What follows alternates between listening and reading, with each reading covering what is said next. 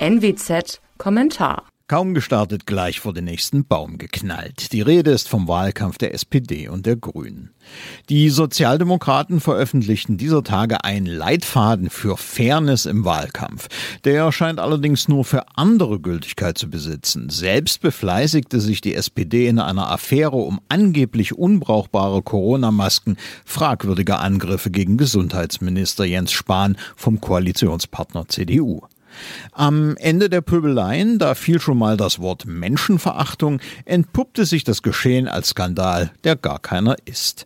Die Masken sind TÜV geprüft, der CPI-Standard ist anerkannt. Selbst das SPD-regierte Brandenburg hält das für sicher. Und solches Material wandert auch in die nationale Pandemiereserve. Das Ganze wurde zudem erst monatelang nach den eigentlichen Vorgängen aus der Schublade gezerrt. Die SPD brauchte schlicht Munition im Wahlkampf. Wahlkampf. Diese Partei tut im Moment ja alles, um vergessen zu machen, dass sie als Teil der Bundesregierung für die desaströsen Effekte der Corona-Politik mitverantwortlich ist.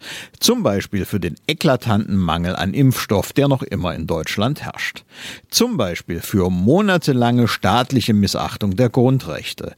Zum Beispiel für die Installierung einer in keiner Verfassung vorgesehenen Kungelrunde der sogenannten Ministerpräsidentenkonferenz und die damit damit einhergehende Beschädigung des Parlamentarismus. Während man bei der SPD solche Angstbeißereien fast noch verstehen kann, schließlich muss die Partei ja irgendwie den Absturz zur Kleinpartei verkraften, sieht das bei den Grünen schon ganz anders aus. Die schwebten monatelang im Umfragenhimmel und kürten sich eine Kanzlerkandidatin, wie sie hoffnungsvoller kaum sein konnte.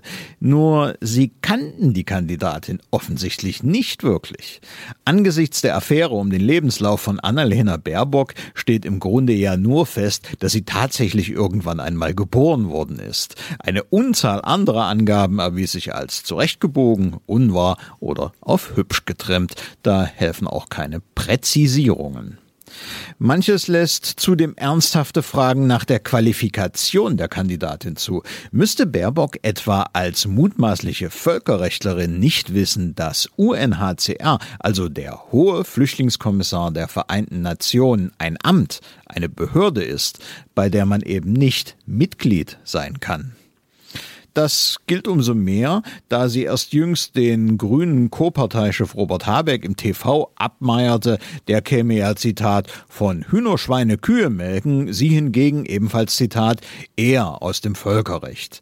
Tja, da müsste man eigentlich im Schlaf wissen, was dieses verflixte UNHCR-Ding ist.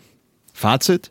Im Bundestagswahlkampf ist noch gar nichts gelaufen. Wenn Armin Laschet und die CDU keine fundamentalen Fehler begehen, könnten sie gegen solche Gegner allemal stärkste Partei werden. Mein Name ist Alexander Will. Sie hörten einen Kommentar der Nordwestzeitung.